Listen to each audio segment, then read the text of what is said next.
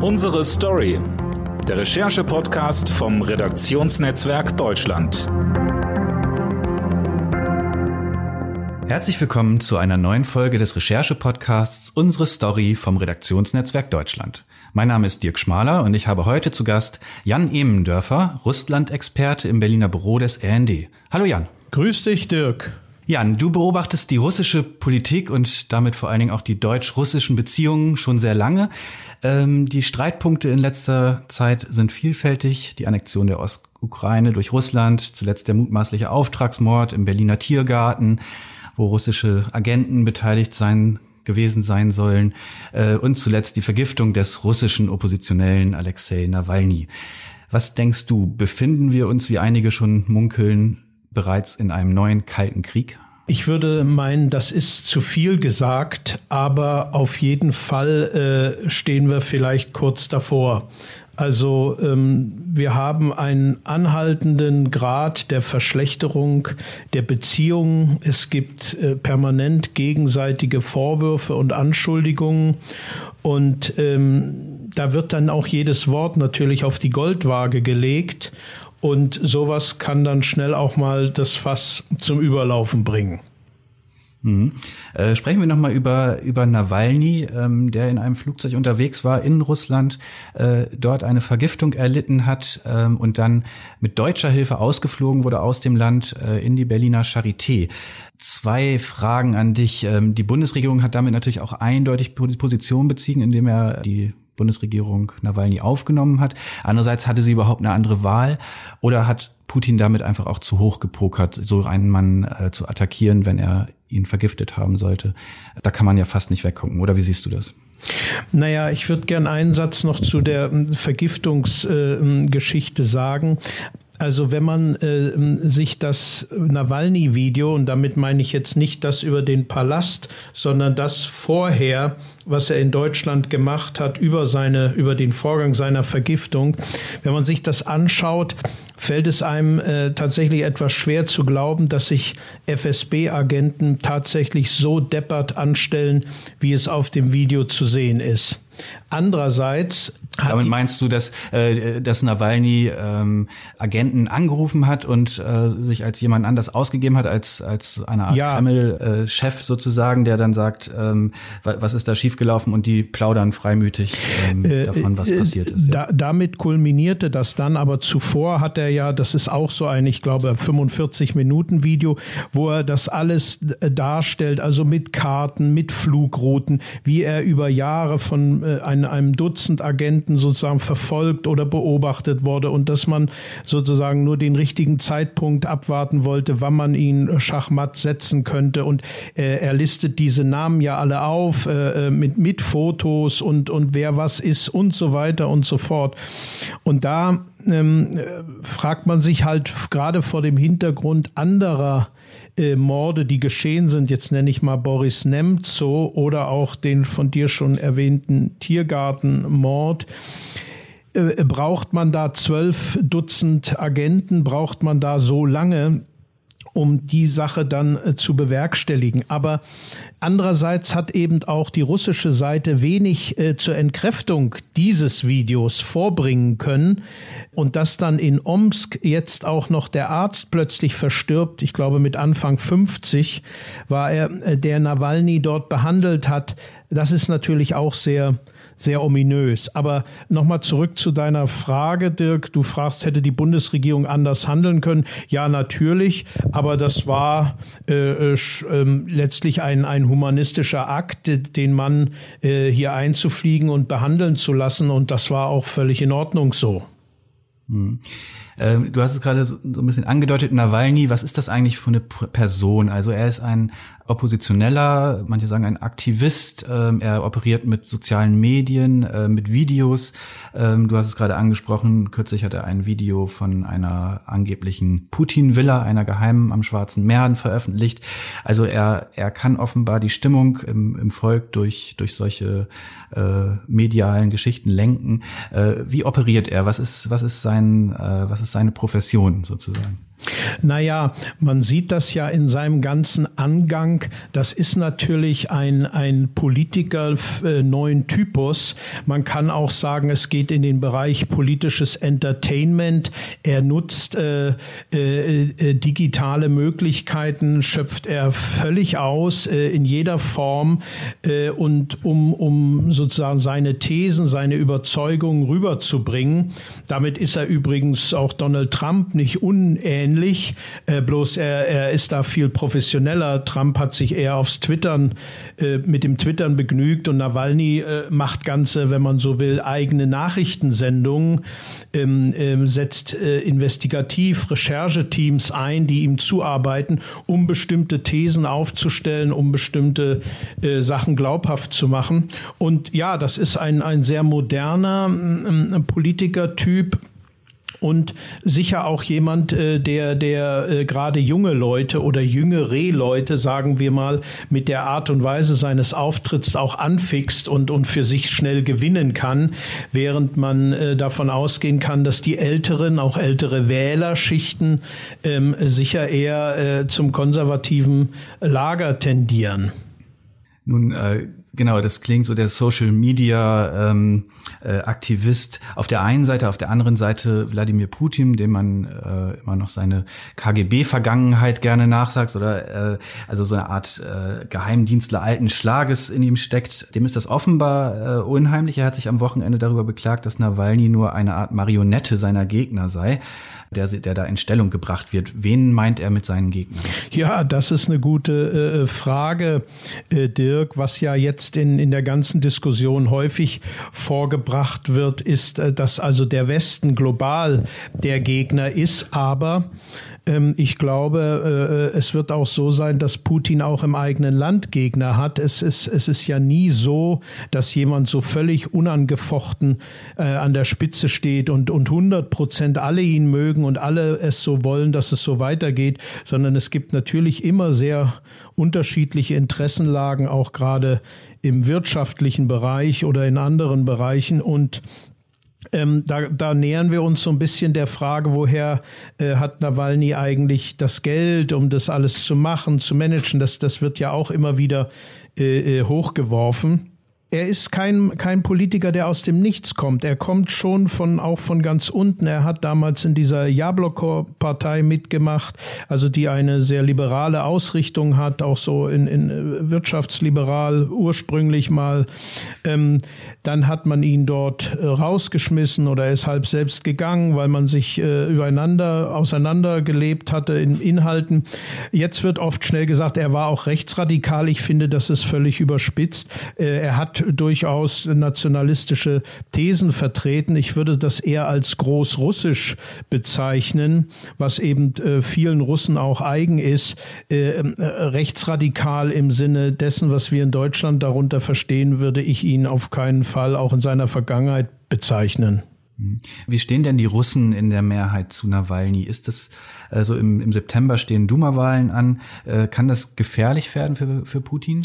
Ja, das ist eine gute Frage, Dirk. Er hat auf jeden Fall äh, in Umfragewerten, es gibt ja auch in, in Russland Institute, die Umfragen erheben, auch relativ glaubhaft, hat er zugelegt oder äh im, im Gegensatz zu früher. Also diese, diese ganze letzte Zeit jetzt mit der Vergiftungsgeschichte, mit dem Video, wie man ihn hat vergiften wollen, dann jetzt mit dem Palastvideo, und mit dem Rückflug äh, äh, und den darauf folgenden Protesten äh, das hat ihm oder wenn man so will seiner Bewegung genützt und es hat zugleich der der Bewegung von Putin geschadet. Also dort sind die die Werte rückläufig und bei äh, Nawalny legen sie zu, aber ähm, es ist äh, nach wie vor so, dass äh, geeintes Russland auch jetzt noch vorn liegt. Das hat natürlich ist das schwer zu sagen, wie sich das im Wahlverhalten niederschlägt und vor allen Dingen ist äh, die Frage, die Oppositionsparteien splitten sich ja auf. Es gibt verschiedene, auch die Kommunisten noch und äh, und wie sich dann Stimmen verteilen oder umgekehrt, wie wie vielleicht die Nawalny-Bewegung äh, äh, Stimmen von anderen Parteien für sich gewinnen könnte. Mhm. Seit Nawalnys Rückkehr nach Russland und äh, der anschließenden Verhaftung finden jede Woche in Russland Demonstrationen äh, statt, also auch nicht nur in Moskau, sondern in vielen Landesteilen.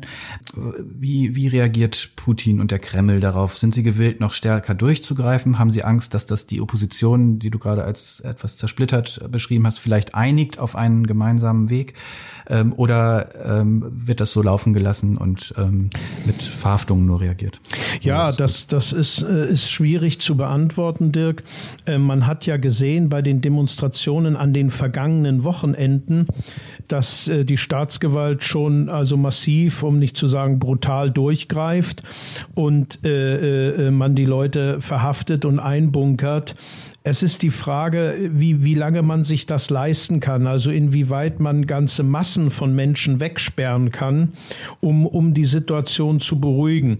Also die Bilder jetzt am Sonntag, da waren ja fiel ja mit Frau Valentinstag zusammen. Da waren vor allem Frauen äh, äh, unterwegs und auch sehr friedlich. Wir haben so Menschenketten gebildet und so.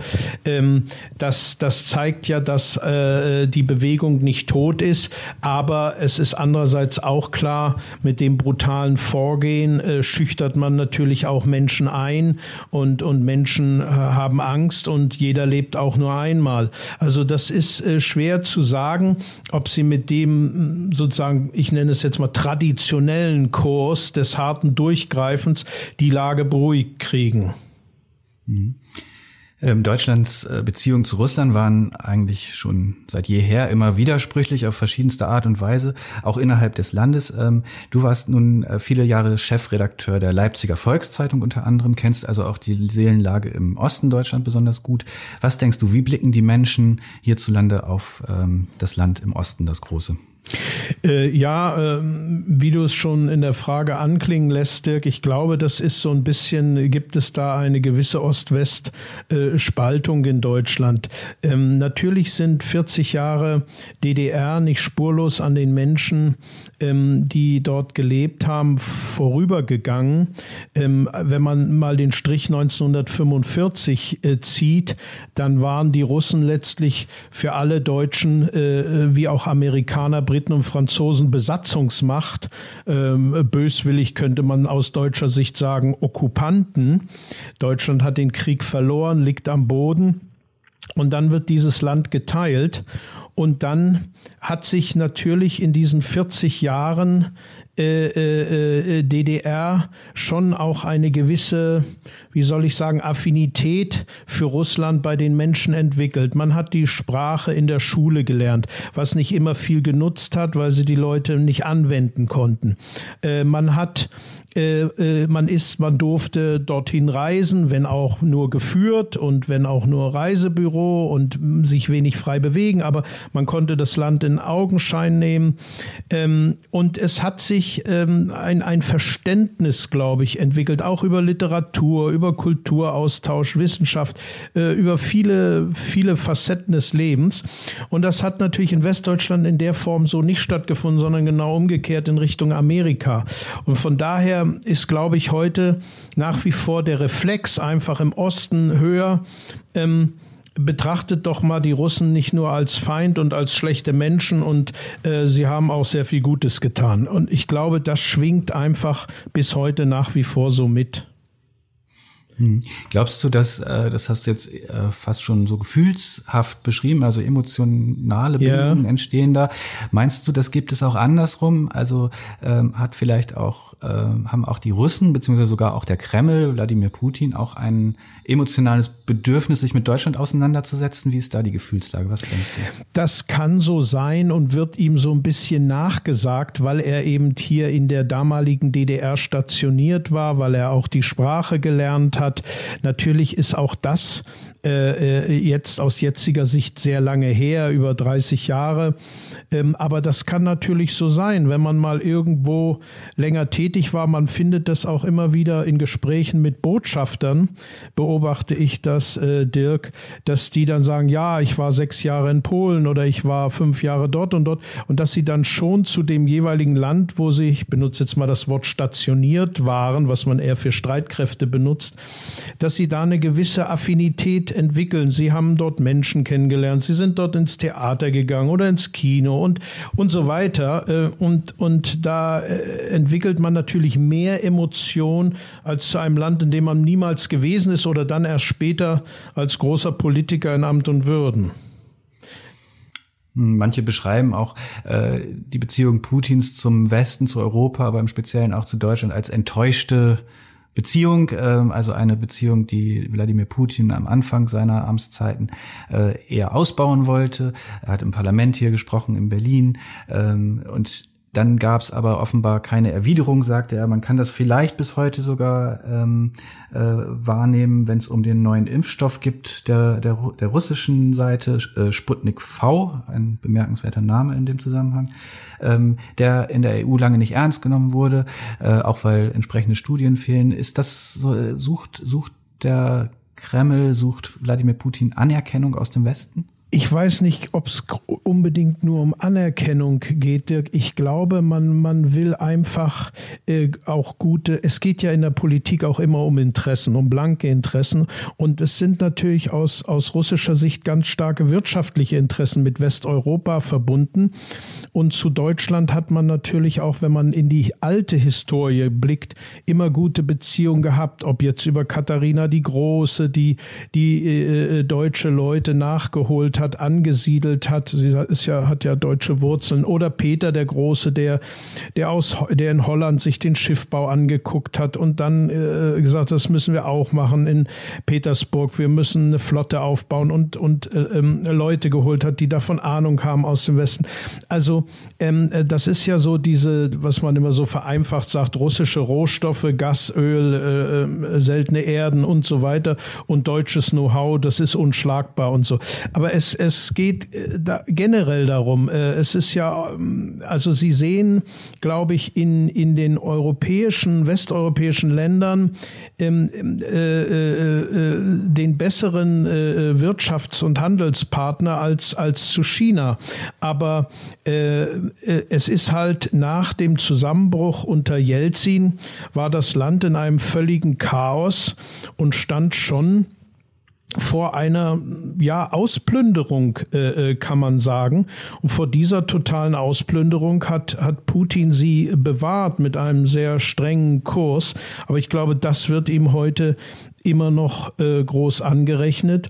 Und im Schlepptau dieser Ausplünderung in Klammern Oligarchen etc. Äh, äh, fiel natürlich auch das politische Image dieses großen Landes massiv runter und mündete dann in der Bemerkung von Obama, Russland sei halt heute nur noch eine Regionalmacht. Und da fühlt man sich natürlich schon in der Ehre gekränkt und versucht, äh, da auch Boden wieder gut zu machen. Der Impfstoff ist, ist ein Beispiel Offenbar ist der Impfstoff gut. Ich kann es nicht beurteilen. Ich bin weder mit dem einen noch mit dem anderen bislang geimpft, aber es gibt ja inzwischen auch äh, Beurteilungen aus, aus westlichen wissenschaftlichen Journalen, die sagen, äh, Sputnik 5 oder Sputnik Faust, kann man beides so oder so sprechen, äh, sei nicht schlecht und habe eine hohe Wirksamkeit. Und wenn der gut ist, äh, stellt sich natürlich die Frage, äh, warum sollte Deutschland ihn nicht nehmen? Genau, also da fehlt wohl noch die, die Unterlagen für die, äh, um es überhaupt in dieser Zulassungsbehörde einreichen zu können. Aber es gab jetzt, gibt ja auch in Europa schon mehrere Länder, äh, Ungarn zum Beispiel, ja. die haben besser wir nehmen Sputnik als äh, Warten auf, auf die EU sozusagen. Das ist so. Also die, die Ungarn haben einfach im Wege einer Notzulassung, Notfallzulassung, das kann jedes Land im nationalen Alleingang auch machen. Es könnte Deutschland auch äh, diesen Impfstoff äh, zugelassen bei sich und gesagt, hier so und so viele Dosen kaufen wir. Und auch in Serbien, was ja nicht EU-Land ist, aber ein Land in Europa, ähm, hat äh, auch, nimmt auch russischen äh, Impfstoff, allerdings in der Mehrheit sind die Serbier äh, gestartet mit Sinopharm von den Chinesen. Also die haben schon im Januar kamen, glaube ich, eine Million Dosen per, per Flugzeug dort an als einer der ähm, wenigen gemeinsamen Projekte, weil du ja gerade äh, beschrieben hast, dass alles, äh, also dass, dass es auch um wirtschaftliche Zusammenarbeit geht, die den, äh, die den Russen immer im Kopf sind, wenn es um Beziehungen geht mit, zu Deutschland. Ähm, als eines der gemeinsamen Projekte darf die Ostsee-Pipeline Nord Stream 2 gelten. Äh, doch auch da gibt es äh, natürlich viel Ärger, also US-Sanktionen, äh, einige EU-Partner sind strikt dagegen, auch die deutsche Politik ist gespalten. Was denkst du, wie geht das aus? Ist das ein eine, das ist ja auch eine diplomatische Frage. Will man da auch die Brücken abbrechen oder ähm, ist es sogar gut, da klare Kante zu zeigen? Was denkst du, wie geht das aus? Ja, Bundespräsident Walter Steinmeier, Frank-Walter Steinmeier hat ja äh, unlängst in einem Interview gesagt, dass die Energiebrücke ist die letzte Brücke, die noch vorhanden ist nach Russland. Wir sollten sie nicht auch noch kappen. Ich sehe es auch so. Aber wie das wirklich ausgeht, ist schwer zu sagen. Das Projekt steht mittlerweile so massiv unter Beschuss. Ähm, auch in Frankreich gibt es ja verschiedene Stimmen. Macron sieht es anders als andere Politiker. Und ähm, es ist wirklich äh, äh, nicht, also wo, was, wovon ich fest überzeugt bin, ist, dass wir fürderhin weiter Erdgas brauchen in Europa, dass der, der äh, die Wende zu, zu ähm, ähm, erneuerbaren Energien nicht so schnell zu schaffen sein wird, dass wir gänzlich ohne Atomstrom, ohne äh, Kohlestrom und ohne äh, Gas, also Wärme und Elektrizität aus Gas äh, und Öl zurechtkommen. Das wird so schnell nicht gehen. Und ähm, wenn man diese Pipeline jetzt nicht zu Ende bringt, wo noch 150 äh, Kilometer fehlen, ähm, dann, dann wird es trotzdem weiterhin russisches Erdgas auf dem deutschen Markt geben, weil ja Festlandspipeline vorhanden sind, über die auch jetzt schon Gas zu uns strömt. Und man muss sich das so vorstellen, Gas ist ja ein, äh, ein, ein großer, ein, ein, ein äh, in, in ganz Europa äh, gehandelter äh, äh, ähm, Rohstoff, äh, von verschiedensten Seiten, von Norwegen, von überall und per Schiff eingespeist wird in ein riesiges Pipeline-System, aus dem sich dann ab wieder einfach bedienen können und, und wo auch Weltmarktpreise herrschen. Also ich denke, wenn man das nicht zu Ende bringt, ist es ein Milliardengrab, dann entstehen Kosten, dann steht die Frage, wer bezahlt das? Und es sind ja, es wird immer so dargestellt, dass es ein, ein Gazprom-Projekt ist, das stimmt, aber bei der Nord Stream 2 AG, das eigentliche Unternehmen, was das die Sache handelt, äh, ist Gazprom mehrheitlich beteiligt, aber es sind auch andere Unternehmen beteiligt, zum Beispiel die OMV, ein österreichischer äh, äh, Öl, Benzin, Tankstellennetz äh, und sonst was Betreiber, ähm, ein, ein französisches Unternehmen und ein deutsches Unternehmen. Also es sind da mehrere Unternehmen hängen mit drin. Und äh, wenn das eben ein Milliardengrab wird, sind die auch mit betroffen. Und dann wird es natürlich, wie auch bei der Schließung der AKWs, einfach ähm, Forderungen nach äh, milliardenschweren Ausgleichszahlungen an die Bundesregierung oder an die Europäische Union geben. Nun hat die äh, Landesregierung in Mecklenburg-Vorpommern eine etwas dubios anmutende Umweltstiftung gegründet, offenbar um die US-Sanktionen zu umgehen. Ähm, denkst du, das ist der richtige Weg? Naja, natürlich äh, ist das eine pikante Angelegenheit. Man könnte sagen, man verspürt die Absicht und ist verstimmt, aber man muss auch die Vorgeschichte in Betracht ziehen. Was war geschehen? Äh, amerikanische Senatoren, das ist ja nicht irgendwer, schreiben äh, äh, Briefe äh, auf die Insel Rügen äh, nach Sassnitz in den Fährhafen und bedrohen dort Manager äh, eines, eines kommunal geführten Unternehmens, also das mehrheitlich in kommunalen Besitz ist. Ähm, wenn sie ihre Mitarbeit am Projekt Nord Stream nicht unterlassen, dann müssen sie sich auf Schlimmstes gefasst machen. Da waren nicht nur die Chefs äh, des Fährhafens betreten, sondern die ganze Belegschaft äh, fragte bange, wie geht's denn jetzt hier mit uns weiter? Und wenn man, wenn man das sieht, was ja letztlich eine massive Einmischung in die inneren Angelegenheiten Deutschlands und auch der Europäischen Union darstellt, ähm, wenn man das in Betracht zieht, dann ist äh, das, was Mecklenburg-Vorpommern mit der Stiftung äh, äh, gemacht hat, nicht auf jeden Fall nicht nicht schlimmer. Ähm, es ist eine Stiftung, die durchaus, das gibt die Satzung auch her, tatsächlich etwas in der Nachfolge dieses Investitionsprojektes äh, äh, für den Umweltschutz machen soll. Das ist ja auch nichts Ungewöhnliches. Es werden Bäume gepflanzt, es finden Ausgleichsmaßnahmen statt, neue Gewässer angelegt, was weiß ich, was man alles machen kann. Aber natürlich, das äh, räume ich auch ein, das ist schon tricky, dass es eben einen, einen Absatz gibt in der Satzung, einen Paragraphen, der es ermöglicht, dass die Stiftung Arbeiten übernimmt oder Hilfsarbeiten übernimmt, um bedrohte Firmen, also von Sanktionen bedrohte Firmen aus dem Schussfeld zu nehmen, weil dann sozusagen das Land Mecklenburg-Vorpommern dahinter steht und nicht äh, direkt sanktioniert werden kann. Mhm. Nun ähm, geht, gehen die Spannungen im deutsch-russischen Verhältnis munter weiter. Die EU-Außenminister treffen sich nächste Woche und beraten über weitere Sanktionen. Äh, da geht es nochmal um die Inhaftierung Nawalnys. Ähm, was würdest du dir von der deutschen Russlandpolitik in Zukunft wünschen? Ja, ich, ich kann eigentlich nur hoffen, äh, dass, dass wir weiter auf, auf Dialog setzen. Natürlich kann man die Gewalt gegen, Demonstrat, gegen Demonstranten und das, was sonst passiert, nicht, nicht äh, einfach kommentarlos hinnehmen.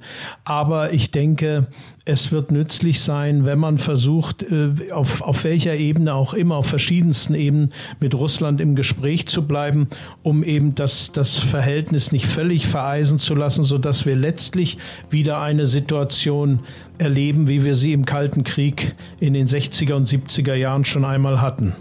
Das war eine neue Folge des Recherche-Podcasts Unsere Story, diesmal mit dem RND-Russland-Experten Jan Ebendörfer. Vielen Dank, Jan. Vielen Dank, Dirk. Und wir hören uns in der nächsten Woche, wenn Sie mögen, wieder mit einem neuen Kollegengespräch. Bis dahin, tschüss.